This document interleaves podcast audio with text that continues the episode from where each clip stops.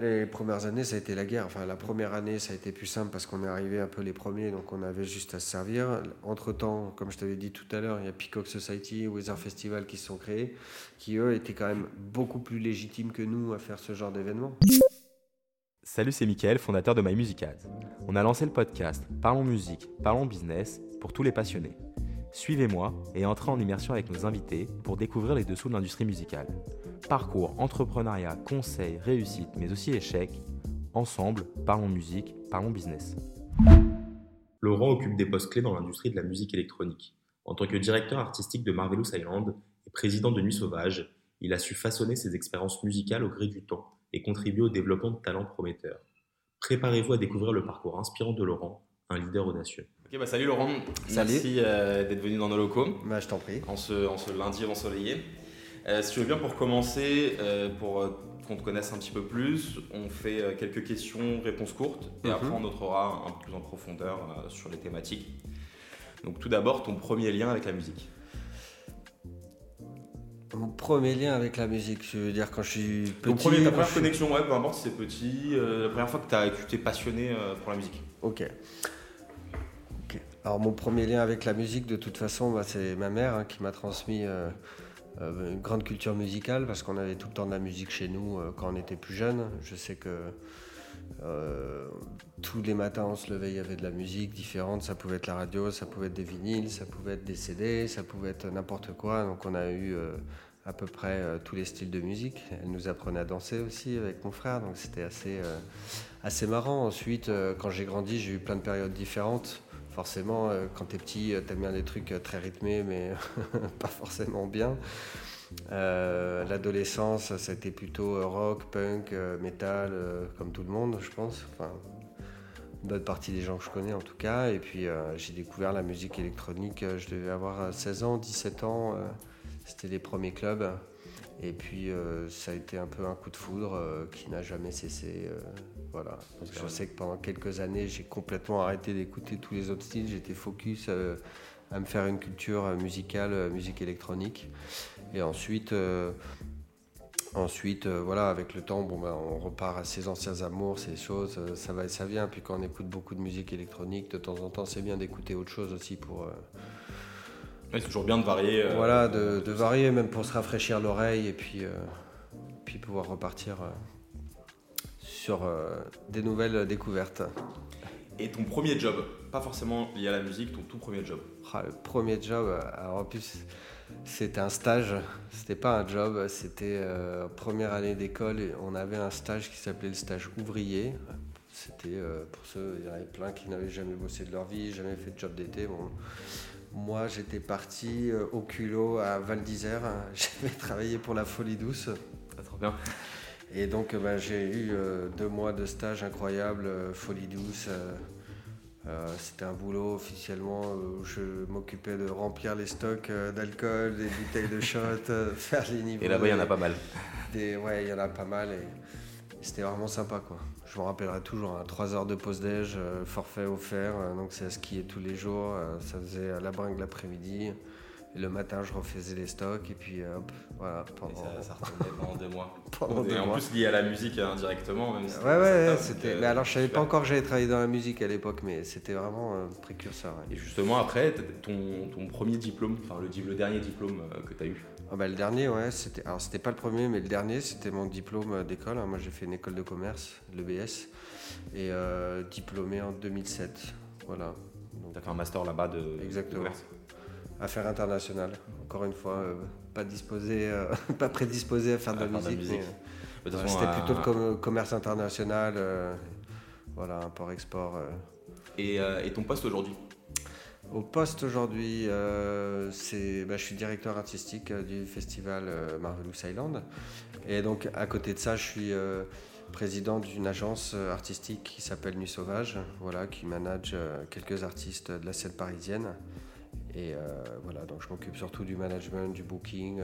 du coup, c'est un vrai, la vraie vie d'entrepreneur avec euh, toutes ses facettes, euh, ses jours avec, ses jours sans. euh, et puis des journées qui se ressemblent jamais, en tout cas avec les, ces deux boulots qui sont très complémentaires, qui se font avec chacun leur temps fort, leur temps un peu plus faible ou calme. tant que faire se peut. et, et, voilà, donc en tout cas, ça fait des journées qui se ressemblent jamais, qui sont assez remplies en général. Et du coup, est-ce que tu sors souvent, de par ces travaux, tu, tu vas souvent en concert, en studio peut-être avec les artistes? Ou pas alors les studios, moi j'accompagne un peu mes artistes euh, dessus. Euh, quand ceux de mon agence aujourd'hui, de temps en temps je vais me faire des journées studio avec eux, ils me font écouter leurs tracks, on regarde. Mais c'est moi je me suis jamais mis euh, tout seul dans un studio apprendre. Enfin j'étais tellement nul de toute façon, j'avais essayé de faire du solfège du piano quand j'étais petit. Ça s'est terminé avec un djembé où il fallait taper dessus et j'étais quand même déjà beaucoup plus à l'aise. voilà. Alors je le faisais beaucoup plus avant que maintenant parce que euh, à l'époque, euh, bah, déjà, c'était, je sortais beaucoup, j'allais en boîte de nuit, j'allais euh, faire des festivals à l'étranger, j'allais en concert à Paris. Enfin voilà, c'était. Puis encore une fois, ça pouvait être du hip-hop, ça pouvait être des groupes de rock, de métal, ça pouvait être de la musique électronique. c'était assez varié. Aujourd'hui, euh, je vais faire pas mal de concerts dans l'année. Bon, pas mal, non. Euh, je m'en fais toujours à peu près un par mois. Ça dépend. Je vais voir des gens que j'aime bien, plus que des gens que je ne connais pas. C'est-à-dire, je suis plus à aller voir. Euh, voilà, je, je radote, mais je suis plus à aller voir ce que je connais déjà plutôt que la nouvelle découverte et les boîtes de nuit, euh, voilà, j'y vais un peu moins, je choisis euh, mes soirées, c'est quand il y a un artiste, j'en ai entendu parler, j'ai envie de voir ce que ça donne, il passe à Paris, euh, je vais essayer d'aller l'écouter en espérant qu'il ne fait pas le 4h, 6h parce que sinon... Sinon c'est compliqué avec, avec, le, avec le boulot et, ça enchaîne bien sur la prochaine question. Est-ce que toi tu, fais, tu es quelqu'un qui fait beaucoup de sport? Ah, Moi je fais énormément de sport, je, je, cours beaucoup, je fais beaucoup de crossfit. Mais bon, ça n'a pas toujours été comme ça. Hein. Quand j'étais plus jeune, je faisais du tennis, du foot. Euh, j'avais arrêté. Euh, forcément, la vie de fêtard et la vie de sportif, elle n'est pas cumulable. Et euh, bah, comme je viens de te dire, hein, j'ai un peu la vie de fêtard a laissé place à une vie plus saine et plus sportive. Donc voilà, je fais en sorte de rester en forme. Et ton rapport, du coup, quand tu sors, un peu avec tout ce qui est alcool ou autre bah, moi, j'ai tout le temps été euh, dans la modération plutôt que dans l'excès. Euh, aujourd'hui, euh, déjà, j'ai jamais été, j'ai jamais aimé être bourré. enfin, dans des états où soit tu sais plus ce que tu fais, soit tu te rappelles plus de ce que tu as fait, ce qui peut être plus gênant d'ailleurs. Et euh, donc euh, ça a tout le temps été modéré. Après c'est vrai qu'aujourd'hui euh, je préfère déguster plutôt que de m'empiffrer entre guillemets. Plutôt que je crois qu'ils appellent ça le, binge drinking. Le... ça va dans binge drinking je crois c'est un truc binge comme ça. C'est le nouveau mot pour les skins. pour les jeunes qui, qui, s'en foutent un peu de la qualité et ce qu'ils veulent c'est plus ouais, la voilà. quantité aller vite. Maintenant on préfère les bons alcools à la quantité. Et, ce qui va avec. Exactement. Et ton artiste préféré all time, c'est dur d'en choisir un, mais si tu devrais juste ah, citer un. Ah, all time c'est facile, c'est Marilyn Manson, je pense. C'est celui que j'ai le plus vu en concert, c'est celui euh, que j'ai le plus longtemps écouté. Euh, je connaissais tous ses albums, je crois que tu me mets les morceaux, je les connais encore par cœur tellement j'ai pu me les, chanter, les écouter. Je les ai encore dans mon téléphone en plus euh, pour une bonne partie. Donc si je dois dire un all-time sans mentir, ça sera lui. voilà, et puis sans le renier hein, d'ailleurs, hein, je sais qu'il a eu des petits problèmes et tout, mais ça efface pas toute la musique et c'est quelqu'un qui m'a accompagné, enfin accompagné. C'est quelqu'un qui a été euh, dans mes playlists pendant très longtemps. Euh, j'ai euh, saoulé mes amis avec lui pendant très longtemps. Je les ai traînés au concert. J'ai dû tuer des rumeurs. voilà. J'ai dû tuer des rumeurs qui étaient celles qui lui coulaient au cul, qui n'est pas, forcément vrai et tout. Enfin, été un vrai die fan à l'époque. À défendre. Et, en ce moment, si tu allais rajouter quelque chose, non, mais sinon. Non, non, je veux juste te euh, dire que euh, s'il y en avait un euh, vraiment, surtout. C'est lui, quoi. Ouais, voilà. Le Die Hard fan, ça a été lui, en tout cas. et, et, en ce moment, bah, justement, l'artiste que, que tu adores en ce moment, que tu écoutes souvent ah, Alors, aujourd'hui, c'est quand même beaucoup plus varié en musique électronique. Il y a, je pourrais pas t'en donner un, j'ai eu des modèles. les anciens, les Sven Vath, les Richie Houghton. Euh, des Carl Cox, des choses comme ça qui ont été des modèles euh, à l'époque. C'est vrai qu'aujourd'hui, la musique électronique, tu... elle a complètement changé la dynamique. Euh, à l'époque, tu te faisais un nom par rapport à tes labels, tes sorties. Aujourd'hui, il suffit d'être copain, juste un morceau qui fait un buzz et terminé, tu exploses. Donc c'est vrai que la consommation de la musique électronique, elle a beaucoup plus changé, elle est beaucoup plus éphémère aujourd'hui. Les morceaux, ils vont durer un mois, deux mois, trois mois, ils seront balayés par les autres sorties qui arrivent. Donc il y, a, beaucoup trop d'artistes aujourd'hui que j'aime bien, mais les styles ils sont tellement variés que je pourrais pas t'en donner un particulier. Maintenant, je sais que ceux qui m'ont dans la musique électronique beaucoup influencé, il y a eu Richie Houghton, Sven Vath, mais je me souviens que euh, j'aimais. Euh, il y a un artiste euh, parisien, enfin parisien, oui, qui s'appelle Yvan Smag. Et à l'époque, il avait sa soirée au Rex, il avait sa soirée au Pulp avant que ça ferme. Et, c'est un artiste qui m'a fait, en fait, quand j'écoutais de la musique électronique un peu plus mainstream, c'est celui qui m'a fait faire la bascule dans la musique un peu plus underground, différent. Il y avait de disco, il y avait de, euh, la techno, enfin c'était des sets très variés, c'était quelqu'un qui a une grande culture musicale, euh, c'était jamais la même chose qui était joué, euh, voilà. il avait sa résidence à Londres aussi à la fabrique, donc voilà. Ah, Ivan Smag, on ira écouter. Ivan Smag, Kill the DJ, son label. Hein. et, et, dernière question de cette série de questions, le son inavouable que tu écoutes. Son inavouable que tu écoutes, ça peut être assez large. Oh là là. En fait, il y en a trop. je crois que j'ai une playlist entière de sons inavouables. Euh, comme je t'ai dit au tout début, ma mère, elle m'a filé, elle m'a mis dans la tête des, morceaux, euh, euh, soit de musique française, soit. Voilà, il y en a plein. Je pourrais te dire des, trucs de Céline Dion, je pourrais te dire du Rihanna, je pourrais te dire du. un, single, un, single, lady de, de Rihanna. Bonnie M. Non, euh, Rihanna, bah, il y a même des trucs euh, Sia, tu vois, Bonnie M, Rasputin, enfin voilà, c'est plus des trucs euh, que tu vas écouter dans les mariages, tu vois, de musique généraliste plutôt que de trucs un peu pointus. Mais je pense que je partirais là-dessus, un mélange de tout ça. Ça marche. Bah, merci pour, pour toutes ces questions. pas de Comme ça, on te connaît un petit peu plus. Et, et surtout, merci pour toutes ces réponses plus que toutes ces questions. Et euh, moi, ce que j'aimerais bien savoir, c'est euh, pour commencer, c'est bah là, tu as fait une école de commerce, hmm. pas du tout hors rapport avec la musique. Et c'était quoi ton premier euh, travail dans la musique? Comment tu es rentré dans, dans cet univers-là? Alors, le premier travail dans la musique, moi j'étais. déjà, quand j'ai fait tout mon parcours scolaire, je savais absolument pas ce que je voulais faire après. Comme c'est vrai que j'ai fait beaucoup de stages. j'ai eu la chance de faire plein de stages avec mon école. J'ai bossé pour des, des, des, métiers euh, complètement différents. Hein. Passer vraiment du coq à l'âne. J'ai vendu des babouches euh, euh, en Bretagne, sur des marchés. j'ai bossé pour une filiale de la NASA en, Espagne. j'ai bossé pour Lanvin dans le prêt-à-porter. J'ai bossé pour BNP Paribas. Enfin, j'ai fait un nombre de trucs différents. À chaque fois, c'était on repart de zéro, on apprend tout, on regarde.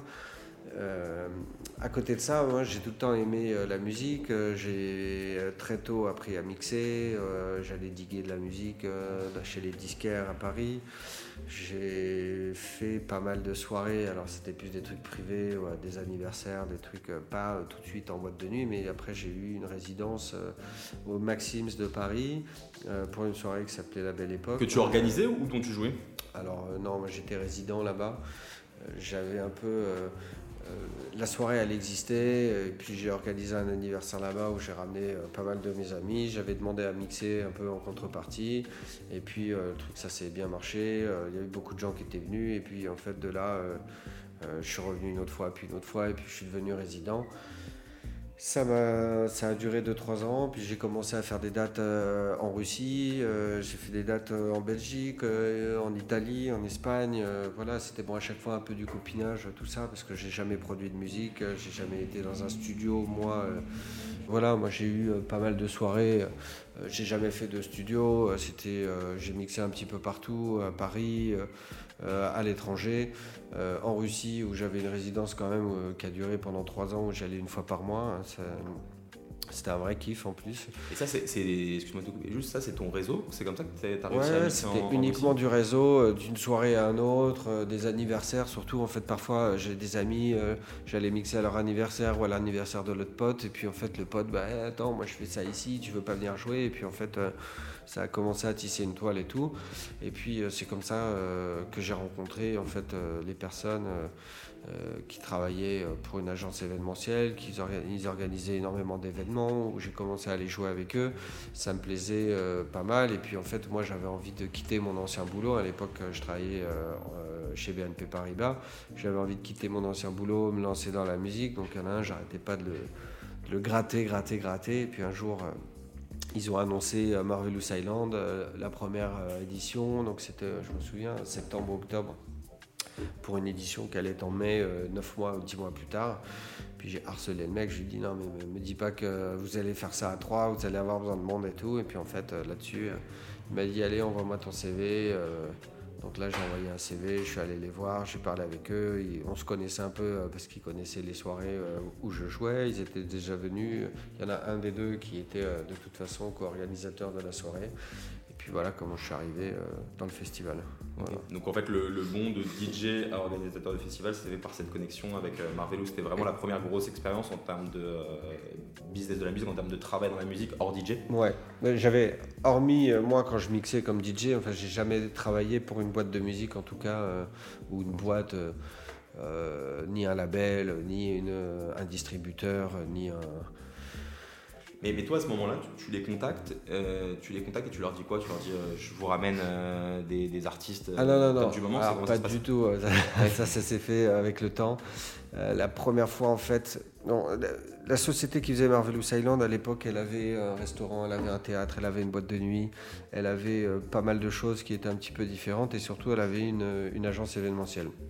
Et à la base, moi, quand je quitte le, quand je quitte mon boulot, c'est pour rentrer dans l'agence événementielle qui produit en fait le festival euh, Marvelous. Donc moi la première année, euh, j'étais un peu euh, en stage découverte. Hein. j'ai fait un peu toutes les missions que bah, comme tout le monde, hein, j'avais une trame, j'avais une trame qui était de gérer les budgets, d'un petit peu tout le monde, de m'occuper un peu pas de la compta directement, mais de gérer en fait les dépenses de tout le monde. Je supervisais aussi, on avait des goodies, tout ça, donc j'avais géré tous ces trucs-là. Et puis derrière, je me suis fait des demandes de subventions, je me suis fait des dossiers d'assurance, euh, enfin tout ce qui était plus en rapport avec mon ancien euh, boulot. Donc ça a été vraiment du... Euh, j'ai fait pas mal de choses. Quand l'agence elle s'est lancée dans le festival, en fait c'était un peu... tout le monde se jetait à l'aventure en fait. Tous les jours on découvrait des choses qu'il fallait faire et tout. Donc forcément, bah, voilà, pendant huit mois, ça a été des horaires pas possibles au bureau, avec tous les jours des boîtes de boulot qui se déversaient euh, devant la porte ou sur ton bureau et tout, et qu'il fallait faire. Et donc ça a été euh, de l'apprentissage sur le tas en fait, mais pour tout le monde, aussi bien pour le, pour le producteur que pour le, Il y avait un directeur artistique à l'époque euh, qui a fait juste la première édition. Et, et puis il y avait des stagiaires, il y avait de la com, donc moi j'ai touché à tout. Je me souviens, je corrigeais les fautes d'orthographe de, de la com parce que bah parce qu'il y en avait plein. Euh, enfin voilà, j'ai été vraiment un couteau suisse, je touchais à beaucoup de choses différentes. Euh, euh, il y a plein de choses que j'oublie là quand je t'en parle, tu vois, ça fait plus de 10 ans maintenant, donc je me souviens que ça avait été 8 mois qui étaient passionnants, qui étaient stressants, qui étaient hyper excitants parce qu'on était tous là, on s'est lancé dans une aventure. Enfin, moi je dis on maintenant, hein, mais c'est je suis rentré dans la boîte en deux mois après que le projet soit lancé, avec la moitié de la programmation en fait qui était bouclée, si tu veux, quand moi je suis arrivé. Donc euh, c'était vraiment, euh, on était euh, dans le truc et on découvrait en fait ce qu'il fallait faire en même temps. C'était et pour la petite histoire, en fait, le festival Marvelous Island, il s'est lancé à Paris parce qu'il n'y avait aucun festival 100% électronique en Ile-de-France. Et quelques semaines après que Marvelous Island est annulé, il y a le Weather Festival qui a été lancé par Concrete, et il y a Peacock Society qui a été lancé par l'agence We Love, We Love Art. Où d'ailleurs, moi j'allais beaucoup à leur soirée à l'époque. Et en fait, on s'est passé de zéro euh, festival à Paris à trois festivals en l'espace de deux mois qui allaient se taper pour les mêmes artistes, les mêmes styles musicaux. Euh, et euh, ben voilà, donc c'était un peu la guéguerre, mais bon, il y a eu pas mal de. Il y a eu plein de dossiers en fait sur le feu euh, qui sont arrivés. voilà, pendant que je t'en parle, il y a plein de trucs qui me reviennent et tout, mais là, mon début là-bas, il n'est pas du tout dans la programmation en fait. Il vient plus tard, on finit, donc il y a la première édition qui se passe, c'était cinq jours d'affilée. Il y avait deux jours fériés en plein milieu de la semaine. Donc on a fait cinq jours d'affilée. C'était de midi à 7 h du matin on n'a pas beaucoup dormi. Moi, je me souviens que j'ai perdu 9 kilos euh, la première édition. Euh, je suis rentré chez moi à 10h du matin après 5 jours de festival. Euh, sur le périph', j'ai failli m'endormir sur mon scooter. Ah, ça a été un peu tendu et tout. puis après, on s'est retrouvé les jours après au bureau, vraiment, mais genre lessivé, à se regarder dans le blanc des yeux, à se dire, mais attends, on va pas on va pas rester un an comme ça à rien faire et tout. Et en fait, on a créé un autre festival qui s'appelait Big Bang, euh, qui était donc une version un peu hivernale de Marvelous Island, qui était forcément plus petit parce qu'il y avait pas de pas d'outdoor, c'était que de l'indoor. Donc ça nous a permis de nous occuper toute l'année. Et puis après, on a créé un événement qui était, qui était après Marvelous Island au début de l'été, qui était une sorte de brunch. qui était au pavillon Baltar à Nogent, où il y avait un truc un peu piscine, concert à l'intérieur, c'était un peu la feria à l'extérieur avec de la pétanque, euh, des grandes tables de kermesse, euh, des food trucks. Enfin voilà, c'était plus un truc à la cool où en fait nous on invitait tous les gens qui avaient bossé sur le festival.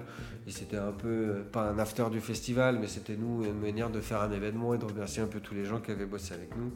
Puis on faisait une, une programmation qui était 100% euh, locaux, parisiens, Île-de-France, euh, tout ça. Et voilà, ça nous permet de décompresser, de nous revoir tous une fois que la pression du festival, elle était. Fini, ouais, ça doit être vraiment intense. Euh, voilà, il y a ces trois événements qui ont été créés, mais avec le temps, en fait, Marvelous Island, qui était celui qui était le plus passionnant, le plus excitant, celui qui demandait le plus de boulot, qui avait le plus gros budget, qui, demandait, qui avait les plus grosses problématiques, hein, parce que forcément, un festival comme ça, tout de suite, il y a la région, il y a les politiques, il y, a énormément de choses qui s'entremêlent. Euh, on a déménagé le, festival à Torcy sur un site qui est immense, qui est magnifique, c'est une île de loisirs. C'est-à-dire quand nous on a commencé, euh, euh, je suis allé un peu vite, mais le festival il commence dans le bois de Vincennes, au chalet de la Porte Jaune, que, que vous connaissez peut-être maintenant parce qu'il s'appelle, c'est devenu la Rosa Bonheur dans le bois de Vincennes. donc nous on, a fait deux éditions là-bas. Euh, ces deux éditions, elles se sont très bien passées, sauf que euh, voilà, on faisait du 4000 personnes par jour dans un lieu euh, qui pouvait en, tenir, en contenir 2500. Donc on a fait la première, on a fait la deuxième, et puis après on s'est dit bon bah voilà, on va se lancer sur un vrai site où on doit tout faire nous-mêmes et on va faire notre, notre festival, notre image. On va vraiment se lancer artistiquement dans le projet qu'on a envie de faire et puis être dans des murs qui sont déjà faits, qu'il faut décorer. Voilà, donc ça a été une nouvelle dynamique, un projet encore plus euh, passionnant derrière. Combien il y a de place euh, maintenant sur, euh, enfin à Torcy, c'est quoi la capa ah bah, C'est immense. Là, cette année, on a fait 15 000, deux fois 15 000. ce qu'il y a, on a tout le temps monté, monté. Hein. La première édition, c'est 2500 personnes par jour. Là, on a fait deux fois 15 000. Le festival, il peut être encore plus grand. Euh, parce que le site il est très vaste, donc on, sait qu'on va encore augmenter euh, nos frontières euh, l'année prochaine. On va surtout plus espacer le festival parce que maintenant il y a plus de monde. Donc on a une dalle en haut qu'on appelle le village où il y a nos sponsors, il y a tout ça, et en fait il y a beaucoup trop d'allées et venues. Il y avait une scène qui était là, donc on va la décaler. ce qu'il y a, c'est que le festival il est jour et nuit, donc la nuit, on n'a pas une place. Euh, on pourrait faire rentrer 20 000 personnes. Cette année, on a bloqué les, ventes euh, 3-4 jours avant. On était sold out quasiment. Il restait que des places backstage ou VIP euh, qui étaient beaucoup plus chères. Mais on coupe les ventes 4 jours avant. On aurait pu faire, je pense, les 20 000 personnes sans problème. Sauf que 20 000 personnes à minuit, nous, on n'a plus le droit d'avoir du son en outdoor. Donc on coupe en fait on coupe euh, deux scènes à minuit et il nous reste deux chapiteaux, enfin deux tentes un peu igloo et tout, qu'on va agrandir pour l'année prochaine, mais de facto, il y a tout un tas de personnes qui peuvent pas rentrer à l'intérieur. Le village, il continue de vivre, il y a d'autres expériences, il y a plein d'animations, il y a la plage, enfin voilà, le festival, il est vaste, mais tous les gens qui sont sur le site, on ne peut pas les mettre dans les deux tentes. Donc, euh, ces deux tentes, de toute façon, vont être largement agrandies l'année prochaine, mais agrandies sur la base des gens qui étaient là cette année on ne peut pas aujourd'hui se dire on va faire 20 000 personnes par jour là-bas parce que la nuit, ça voudrait dire que on sait qu'il y a des gens qui rentreront pas dans les tentes ou qui pourront pas. Et le but de Marvelous, il n'est pas de se dire la, nuit on est comme ça. Euh, il y a un festival de jour, un festival de nuit, c'est deux expériences complètement différentes, mais il faut qu'elles restent agréables par tout le monde. Voilà, c'était là cette année, il y a eu un vrai bon pic de fréquentation. Euh, on sait qu'on a on a récolté aussi tout le travail qu'on fait depuis des années de vraiment euh, faire des événements euh, qualité euh, où la scénographie elle est poussée tous les ans, il y en a plus que l'année précédente, qu'on essaie de surprendre nos festivaliers, on essaie de, rajouter des animations, on essaie de s'étendre, enfin voilà, de, vraiment ressembler à un festival international, aussi bien dans l'approche musicale, dans l'approche artistique et dans la façon d'accueillir les festivaliers. Voilà, c'est c'est pas un festival de Parisiens, c'est un festival déjà qui est en Ile-de-France, mais qui a une clientèle complètement internationale.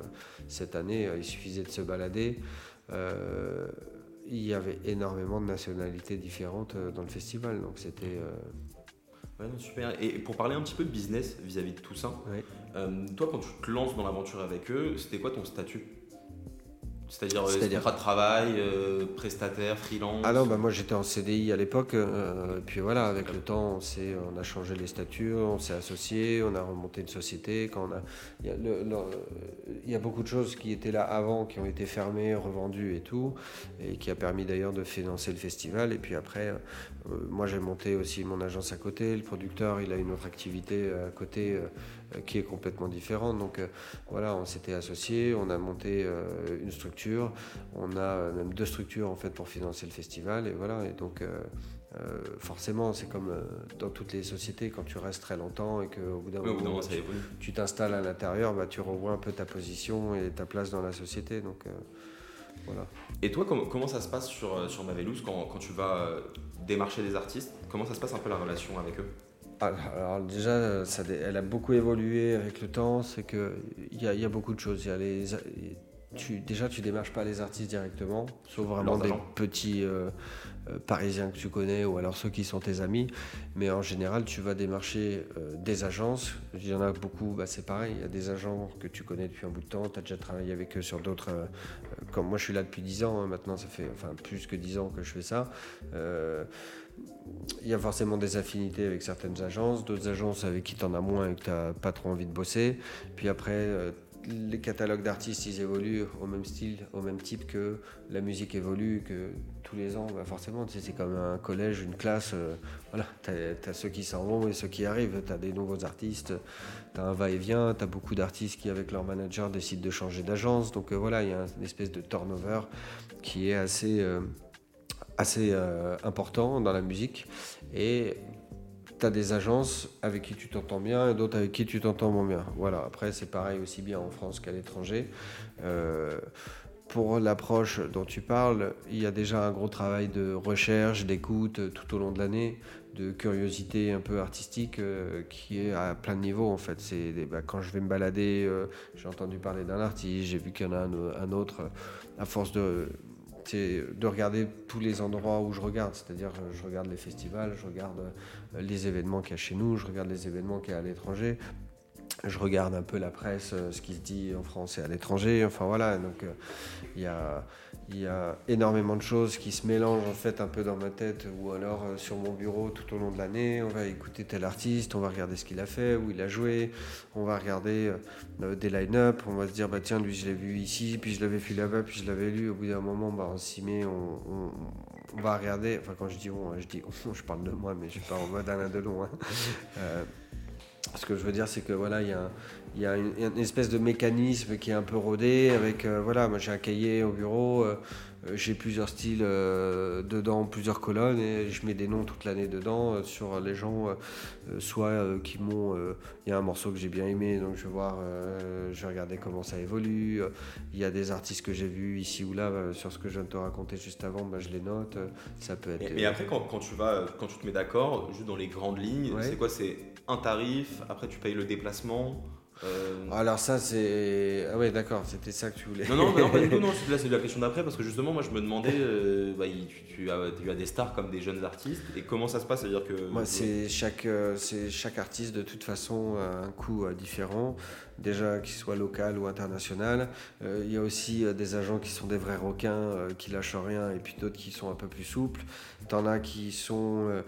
Euh, t'en as qui sont amis avec toi, donc ils vont te faire le prix euh, qui est le prix, puis t'en as qui t'aiment pas, qui vont essayer de te vendre un truc plus cher, ou alors ils vont essayer de te dire qu'il y a tous tes concurrents euh, qui ont déjà fait des offres, même si c'est pas réellement vrai, et donc ils vont essayer de te vendre l'artiste plus cher. Enfin voilà, c'est un jeu du chat et de la souris, de poker menteur, de tout ce que tu veux. Maintenant, pour ce qui est des offres, il y a plusieurs types d'offres dans la musique tu as des offres euh, qu'on va appeler plus, plus, plus. Tu le cachet de l'artiste, plus les booking fees, plus, plus, plus tout en fait. Le vol, la backline, les repas, les runs, euh, enfin voilà, tout s'ajoute. Tu as des offres qui sont landed, où donc en fait tu vas avoir d'inclus dans le billet, dans le prix, euh, la commission de l'agent et le transport, et toi tu payes après bah, l'hôtel, les runs, les repas, la backline et euh, bah, d'autres choses éventuellement qui auront été négociées. Puis tu as des offres all-in où en fait tu payes un prix qui est comme un, espèce de pas un prélèvement, un impôt libératoire ou un truc comme ça où en fait tu payes et derrière il n'y a plus rien. tout est.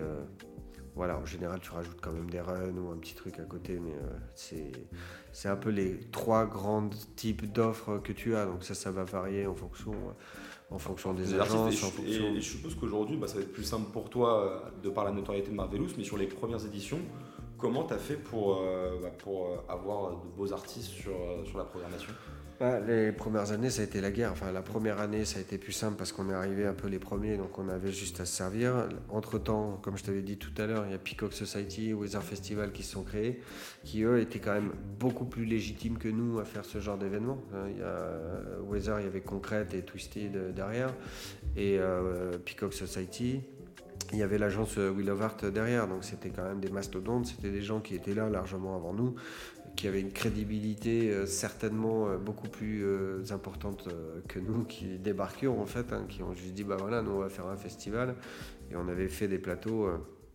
donc après, bah, il y a eu plein de choses en fait. Ces trois festivals, ben, tu avais un artiste qui faisait une année ici, puis une année là, et puis voilà, tu as des artistes qui voulaient booster en exclusivité euh, avec euh, tel promoteur, euh, genre que ce soit Concrète et Weather Festival qui pouvait offrir un club un festival, Will of Art qui pouvait faire soit Peacock Society, Will of Green. Et nous, bon, bah, on s'est adapté, hein. ça a été un peu la guéguerre. On a pris des artistes déjà de style parfois qui n'étaient pas chez les autres. Les headliners, on n'a jamais eu trop de problèmes parce que on n'a jamais été un festival de headliners. Le Silent, on n'essaye pas d'être un, un Tomorrowland, un, un Awakenings, un Time Warp, tout ça, qui sont vraiment des sortes de Coupe du Monde de musique électronique où de, de 18h à minuit, tu n'as que les stars, tout ça. Nous, on en choisit entre, allez, à l'époque, c'était 1, 2, allez, entre 2 et 5. 2 euh, et 5, aujourd'hui, il y en a quand même un peu plus. Mais euh, sur des programmations, à 90 artistes en fait. Donc tu vois, euh, nous, Marvelous Island, on a tout le temps essayé de vendre une expérience, une atmosphère, une scénographie, un vrai euh, un lieu échappatoire où le temps d'un week-end on va vivre quelque chose. La musique, elle était que le couronnement en fait de tout ça et l'enveloppe extérieure de nous, c'était l'expérience qu'on vendait. Depuis le début, c'était des scénographies poussées, euh, un univers où on garantissait aux gens qu'ils allaient être dépaysés. Et puis c'est comme ça en fait qu'on a fait notre réputation. Alors euh, voilà, euh, il nous fallait quand même des têtes d'affiche, des midliners, hein, des, artistes un peu plus milieu de tableau, et puis des newcomers ou des découvertes. Voilà, c'est un ensemble de, de, tout ça. La concurrence, elle était là, elle a été très rude pendant quelques années. Weather et Concrète ont eu des problèmes financiers, ils ont fini par, euh, par disparaître. Euh, Peacock Society sont toujours là. Euh, on s'entend très bien de toute façon, le programmateur et moi, les dirigeants entre nous, hein, ils viennent chez nous, on va chez eux. c'est voilà donc on arrive déjà un peu à se mettre euh, pas d'accord euh, forcément, mais à se dire bon bah toi tu vas faire ça, moi je vais pas le faire. On se fait pas de la concurrence euh, bêtement à se battre pour les mêmes artistes. Si on sait que voilà lui il va faire ça, moi je vais faire ça. Et puis de toute façon il y a tellement d'artistes aujourd'hui que on pourrait faire voilà on pourrait faire je pense 4 ou 5 festivals avec chacun 10 headliners qu'il y aurait de la place pour tout le monde. Et, justement sur, sur, le modèle financier d'un festival, c'est-à-dire que c'est une fois par an tu as les entrées et les boissons, mhm. euh, et tu as énormément de personnes qui vont aussi travailler dedans. Mhm. Comment ça fonctionne un peu? C'est-à-dire que c'est des personnes qui, comme c'est juste sur une courte période, ce que je veux dire, c'est que du coup, comment vous fonctionnez avec tous les prestataires qui bossent? Je trouve qu'il y a pas mal de bénévoles, etc. Ouais. Bah alors c'est effectivement euh, deux jours par an, tu as des salariés à l'année euh, dans, dans l'entreprise, tu as des stagiaires.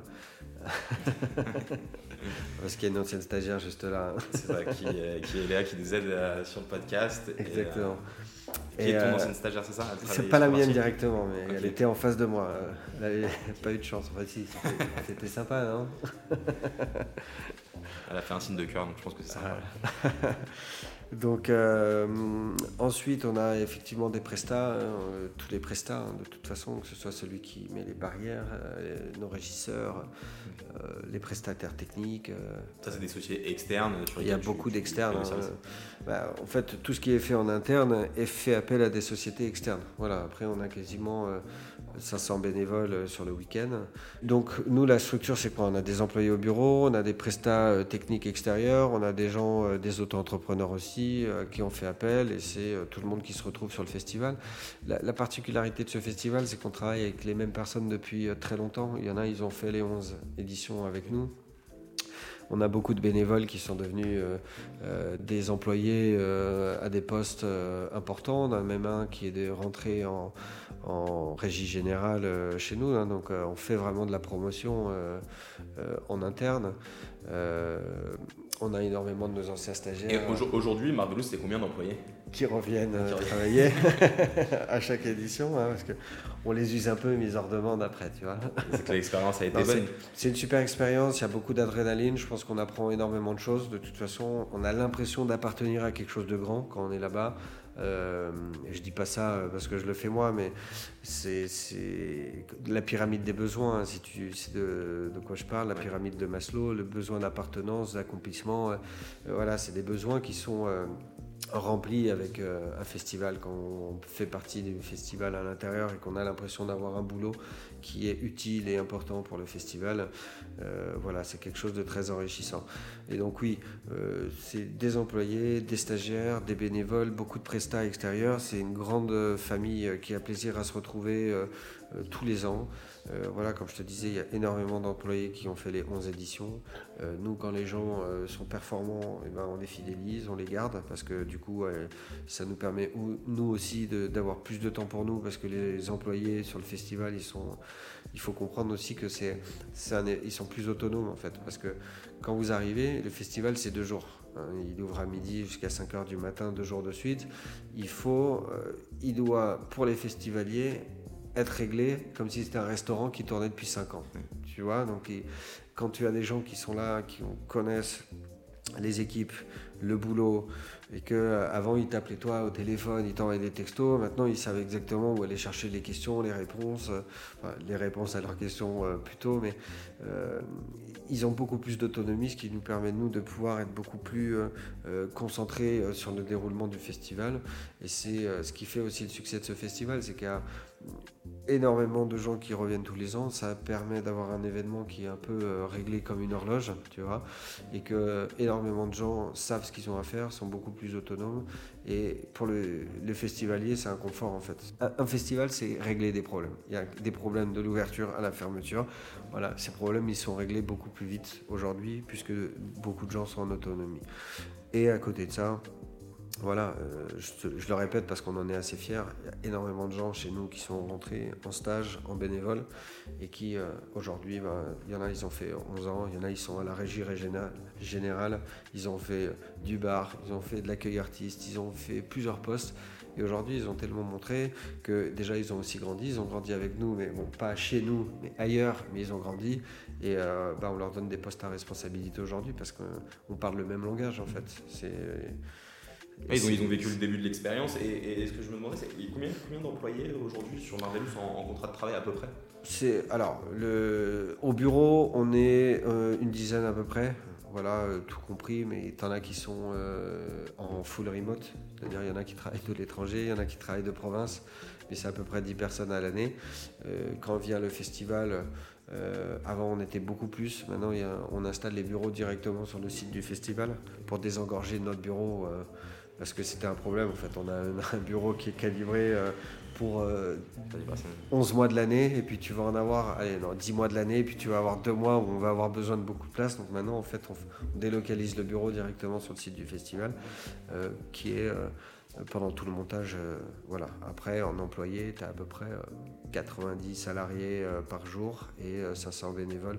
90, pardon, 180, vu que tu les des, deux shifts peut-être deux shifts dans la journée. Donc 90 postes à peu près, 180 employés et puis quasiment 500 bénévoles euh, qui font soit un jour, soit deux jours.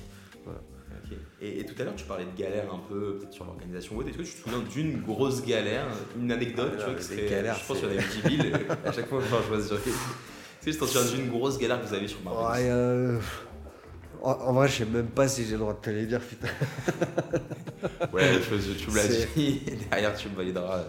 Non, non, non, euh, on en a eu plein, des galères techniques, t'as quoi Regarde, l'année dernière, on a eu un orage, on a dû fermer une scène pendant une heure et demie. on peut avoir des galères d'électricité, genre un groupe électrogène entier qui lâche, poum, plus d'électricité dans le village ou sur une scène. Donc, tu en plus, à chaque fois, tu as, peu de timing pour réagir. Quoi. Ah bah, c'est... Puis là, le, le, festivalier, lui, il rigole pas. La, lumière, elle s'éteint, il siffle. Hein. C'est instantané. Hein. Ça jette des bouteilles d'eau, ça va gueuler sur des mecs qui sont même pas responsables de ça et qui sont pas là pour le. Voilà, donc c'est, du jonglage, en fait, hein, parfois. On a eu euh, une guerre euh, au tout début, bah, c'était 2015. Euh, je sais pas si tu te rappelles, il y avait la vraie guerre Uber, taxi. Euh, on, a eu, euh, on a eu des problèmes euh, de, de bagarre entre des mecs, je ne vais pas les nommer, mais des compagnies officielles de taxi qui sont venus caillasser les VTC, des voitures brûlées sur le parking. voilà, on a, eu, on a eu tellement de trucs, des tentatives d'intrusion. On a aussi des. Est-ce qu'il y a un lac? Il y a un lac là-bas, donc je pense que. Ah, c'est pas, par le lac, c'est pas par le lac. Ça, on nous l'avait fait à la porte jaune, des gens qui conduisaient des, des radeaux ou alors qui achetaient des, des bateaux gonflables chez Decathlon et tout. Non, non, maintenant tu, tu peux plus, tu te fais voir euh, tout de suite. Mais euh, oui, des intrusions euh, par derrière. On a eu oui, t'as, une tonne, en fait, voilà, une galère à gérer. C'est limite le quotidien de ces jours-là de, festival. T'as, des gens, ils, viennent au festival, ils cherchent la connerie à faire, tu sais. Ou est-ce qu'il y a une brèche quelque part Est-ce qu'il y a un truc Voilà, bon. On a, c'est des, des, galères, il y en a à chaque fois en fait, comme je te dis, du début à l'ouverture, des incendies à régler, enfin des incendies, pas des vrais incendies, mais des, des, problèmes qui te tombent dessus et qu'il faut régler. Euh, voilà, après, ils sont aujourd'hui, avec le temps, ils sont quand même beaucoup plus minimes. Mhm. Voilà, on a, on a eu un accouchement euh, sur le festival un jour. c'est une bonne galère, ça. Et si tu veux bien, on, peut parler un petit peu de la société que tu as à côté, euh, Nuit Sauvage. Est-ce que tu peux m'en dire un petit peu plus? C'est quoi le. c'est, une agence de management d'artistes. c'est des artistes. en fait, c'est avec un ancien employé du festival qui gérait de la communication on n'arrêtait pas de se dire lui il est bien, il n'a pas d'agent, lui il est bien, il n'a pas d'agent. On s'est dit bah, allez euh, viens on monte une agence, on s'occupe d'eux et tout. Et puis euh, bah, c'est pareil un peu, on s'est lancé sur le tas un peu à apprendre en même temps. Euh, la vraie seule connaissance que j'avais c'est que je voyais comment j'achetais mes artistes, comment on me les vendait en fait. Donc bah, j'ai essayé de dupliquer tout ça, les méthodes, les réflexes, surtout plus que d'avoir la réponse à tout en fait ou d'être le meilleur agent euh, direct ce qui est impossible de toute façon vu qu'on a dû se faire notre carnet d'adresse on a dû se faire euh, tout hein, et que tu as, beau avoir le festival où tu es acheteur ou que tu as un produit à proposer à des artistes quand tu veux vendre des artistes c'est une, une dynamique complètement différente et t'as beau la maîtriser dans l'autre sens, ça te fait pas toi un cador sur le côté sur le côté agent ou manager. Voilà, nous, ce qu'on a. Euh, on n'a jamais prétendu à nos artistes d'être des magiciens. On, leur a tout le temps dit on vous empêchera de faire les mauvaises, euh, de prendre les mauvaises décisions. On vous empêchera de faire les erreurs. Et tu sais, euh, aujourd'hui, le plus dur pour un artiste, c'est de se canaliser. C'est de pas faire les mauvais gigs, c'est de pas aller faire des, des des mauvaises soirées, des mauvais concerts, des line-up qui leur correspondent pas juste parce qu'ils ont envie de prendre un cachet ou alors euh, voilà c'est c'est t'as as une direction artistique, tu t'y tiens. Parfois, il faut serrer les dents. C'est surtout ça le plus dur, c'est que parfois, il y a quelqu'un qui va leur proposer un cachet, euh, mais la, la soirée, elle veut rien dire. Et lui, il, a envie de jouer, il a envie de prendre de l'argent et de se dire, vas-y, j'ai joué. Donc, euh, c'est très dur à ce moment-là de lui dire non, tu vas pas, parce que pour ta carrière sur le long terme, c'est pas bon. Voilà et, toi, euh, ton modèle dans tout ça, quand, tu signes un artiste, c'est ça, on peut appeler ça signer un artiste? Ouais. Et quand tu signes un artiste, tu prends un pourcentage de ce qu'il gagne sur ses scènes? Bah, Quand tu es management, en fait, il y, a plusieurs rémunérations. Si tu es agent, tu vas prendre un booking fee euh, sur le cachet, mais tu, euh, tu vas le prendre au, à celui qui achète. D'accord? Tu sais, quand je te disais les plus, plus, plus tout à l'heure, tu as le cachet de l'agence. D'accord? Donc il a 15%. Et après, tu as des management fees. Voilà. Et ça, c'est un deal que tu as avec chaque artiste qui est différent, qui est en fonction des chiffres d'affaires que tu vas leur faire. Euh, dans la, enfin, quand je dis chiffre d'affaires, c'est tous les cachets que tu vas leur faire, qui correspond en fait toute la partie bureau que tu vas faire pour eux. C'est-à-dire aussi bien leur déclaration euh, sociale, leur image, organiser des shootings, euh, s'occuper de toute la logistique de toute leur date, de sorte que lui, il est juste à s'occuper du studio. Voilà, donc tout ce temps de bureau, c'est une rémunération que tu vas prendre sur le chiffre d'affaires que tu lui apportes euh, derrière. Et c'est deux choses différentes, mais qu'il faut. En fait, le booking fee, il se prend au client, le management fee, il se prend à l'artiste. Voilà. Ok, une sorte de double rémunération, c'est ça? Par une double rémunération. nous, on a une agence où on fait agent et management, d'accord? Je t'expliquais juste qu'en fait, il y a la rémunération de l'agent qui n'est pas forcément manager. Si c'était deux entités différentes, l'agent il se rémunère sur le client qui va acheter euh, euh, l'artiste et le manager se rémunère sur l'artiste. Le client, il achète, euh, quand je dis le client, c'est le, le promoteur qui va faire un événement, un festival, il va acheter un artiste il va payer une commission pour l'artiste à l'agence. C'est euh, euh, comme tous les agents que tu vois euh, qui sont rémunérés, qui sont rémunérés à la commission en fait.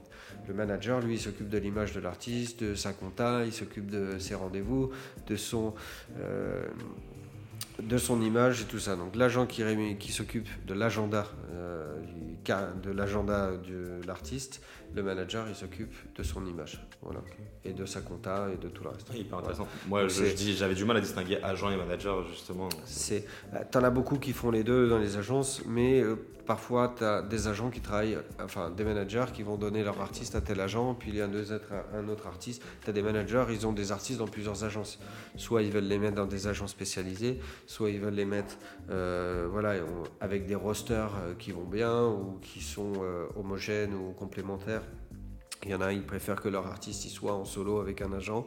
Voilà, c'est des choses différentes. Mais ce que, voilà, c'est deux rémunérations différentes. L'agent, il vend un artiste, donc il se rémunère sur les gens qui lui achètent l'artiste.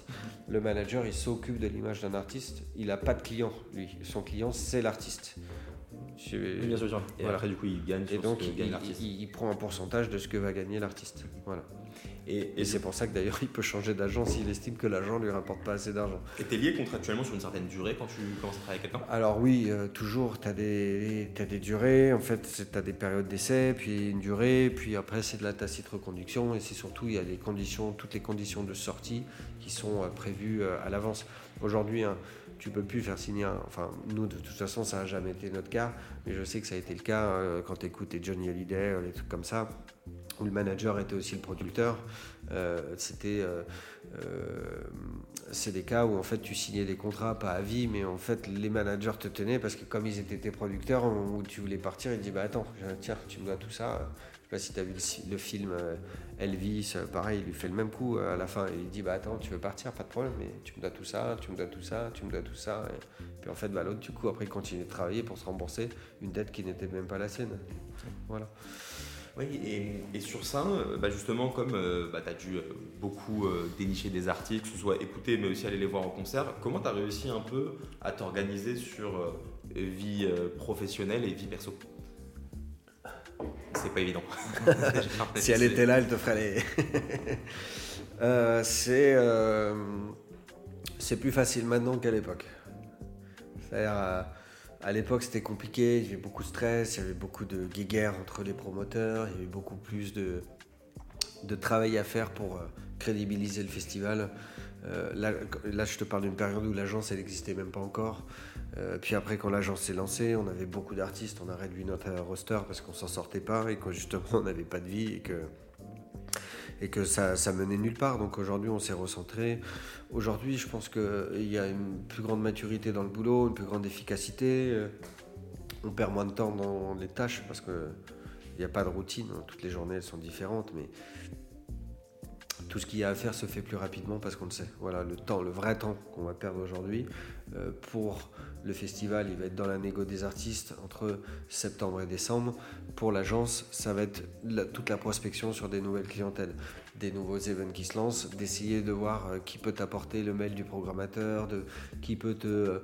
Euh, voilà, tu as des événements qui arrivent, c'est d'essayer de voir, de faire la sélection, ceux qui sont bien, ceux qui sont pas bien, essayer de rentrer en contact, de trouver... Voilà, ça c'est un temps qui va être pris.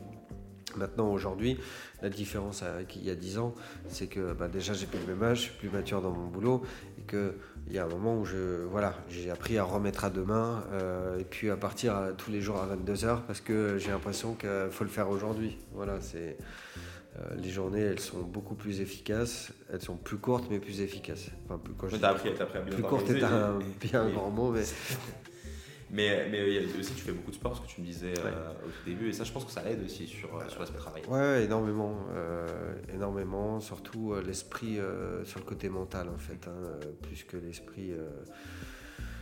Parce que l'esprit, avoir des abdominaux, ça? Ouais, voilà, c'était- c'est bah, pas le même sport qu'à l'époque. Ça permet de se dépenser, d'évacuer du stress, euh, de se mettre un, un autre mindset. euh, voilà, c'est quand je fais du sport entre 4 et 5 fois par semaine. À chaque fois, c'est entre une heure et une heure et demie. Et c'est vrai que c'est une heure, une heure et demie où au début, tu commences, t'es encore dans ton boulot. Et puis en fait, tu te rends compte au bout d'un moment que tu n'y penses plus. Et voilà, donc ça permet de vraiment vider l'esprit, le corps, euh, tout ça. Et c'est. Et, et c'est mieux. Et pour finir, moi j'ai- j'aime bien toujours poser cette question à la fin. C'est une personne, artiste ou pas, qui t'a inspiré euh, tout au long de ton travail? De mon travail. Travail, non mais travail au sens large. Euh, Allez, je vais être pas original, je vais te redire, euh, je vais te redire Marilyn Manson. Et euh, je le sais en fait, c'est que quand j'étais ado, ado, j'a- j'adorais sa musique, j'écoutais tous ses albums, j'ai appris à parler anglais en traduisant toutes ses paroles. Et en fait, c'est quelqu'un qui très mauvaise publicité euh, par les chrétiens aux États-Unis, puis repris par tout le monde. hein. Je veux dire, euh, tu parles de Marilyn Manson à quelqu'un, il a forcément une rumeur à te dire euh, tout ça. J'ai passé beaucoup de temps à écouter tous les textes et tout, et finalement, c'était des textes qui étaient très matures, qui étaient pour beaucoup hyper intéressants et qui étaient à l'opposé de l'image qu'il donnait de lui en fait. Voilà, lui en fait, son projet, il l'explique dans un documentaire, d'ailleurs que tu as peut-être vu. Qui était sur HBO, qui est sur Netflix maintenant, qui s'appelle The Defiant Ones. Ah oui. Qui explique l'histoire de Dr. Dre et Jimmy Iovine, qui a monté Interscope Record, qui a monté Beats by Dre. euh, Enfin voilà, et donc on voit toute l'hi- l'histoire de Jimmy Iovine, qui est quand même un mec dans la musique. Il a lancé Bono, Bruce Springsteen. euh, Enfin, c'est simple, tout ce qu'on écoutait dans les années 90, c'était lui qui était derrière en fait. Euh, les No Doubt, euh, les Cranberries, les, euh, il a lancé les Will.i.am, euh, F- Fergie, enfin la liste, je la connais pas par cœur. Mais... Et donc au milieu de tout ça, il a lancé des euh, Trent Reznor, hein, qui est devenu le patron d'Apple Music, un des patrons d'Apple Music. Il a lancé Marilyn Manson, il a lancé Eminem, Dr. Dre, Snoop Dogg. Enfin, c'était. Oui, euh, ouais. Incroyable. immense, voilà. Donc, euh, euh, j'ai perdu le fil de, ce que je voulais dire, mais bon, il avait, en fait, dans ce truc, il t'explique en fait que Marilyn Manson est un des mecs les plus intelligents qu'il avait rencontré. Son projet, c'était en fait de, créer un personnage visuel qui allait représenter ce que l'Amérique pouvait créer de pire, en fait. Et quand derrière, t'écoutais les paroles, en fait, c'était quelqu'un qui t'apprenait à, à pas te faire marcher dessus, à te servir de ton cerveau, à arrêter de, de croire tout ce qu'on te disait. Euh, il disait tout le temps euh, muscle your mind, muscle ton esprit. Euh, voilà, dans, dans ses paroles, on se rend compte qu'en fait, il apprend aux gens, aux ados un peu perdus ou aux gens un peu, euh, voilà, pas être des paillassons. Enfin, C'était pas mon cas, hein, attention, mais euh, ce que je veux dire, c'est que ses paroles, elles étaient quand même bien plus euh, logiques, bien plus construites et bien plus positives que le message négatif que son image. Euh, renfermait. Voilà. Je sais que c'était une époque où, tu sais, dans l'adolescence, la deuxième partie de ton adolescence, c'est où tu crées euh, beaucoup ta personnalité, ton mental, euh, que tu commences vraiment à faire tes premiers choix de qui tu veux être ou alors de qui tu veux pas être. Et moi, je sais qu'il y avait beaucoup à l'époque de ces paroles. Ça doit paraître bizarre aux gens qui nous regardent, mais effectivement, il y a beaucoup de ces paroles que j'ai trouvées très, enrichissantes, en tout cas pour quelqu'un, euh, pour n'importe quel être euh, humain. En tout cas, euh, je pense que c'est quelqu'un qui donnait dans ses paroles beaucoup de confiance en soi, qui ouvrait l'esprit, qui encourageait à se surpasser, qui encourageait à s'intéresser à beaucoup de choses, qui encourageait à pas se faire marcher dessus et qui encourageait à, à, voilà, être soi-même en fait et à euh, fuck off euh, les autres. Quoi. Donc, Ouais, euh, bah ouais. donc à retenir Marilyn Manson et Eh ouais. n'oubliez pas de, de traduire les paroles pour, pour pousser un peu plus que le visuel. Exactement. Et bah, super, bah, merci beaucoup pour cet échange Bah, merci à toi, c'était très sympa. et on se dit à très vite. Allez, avec plaisir.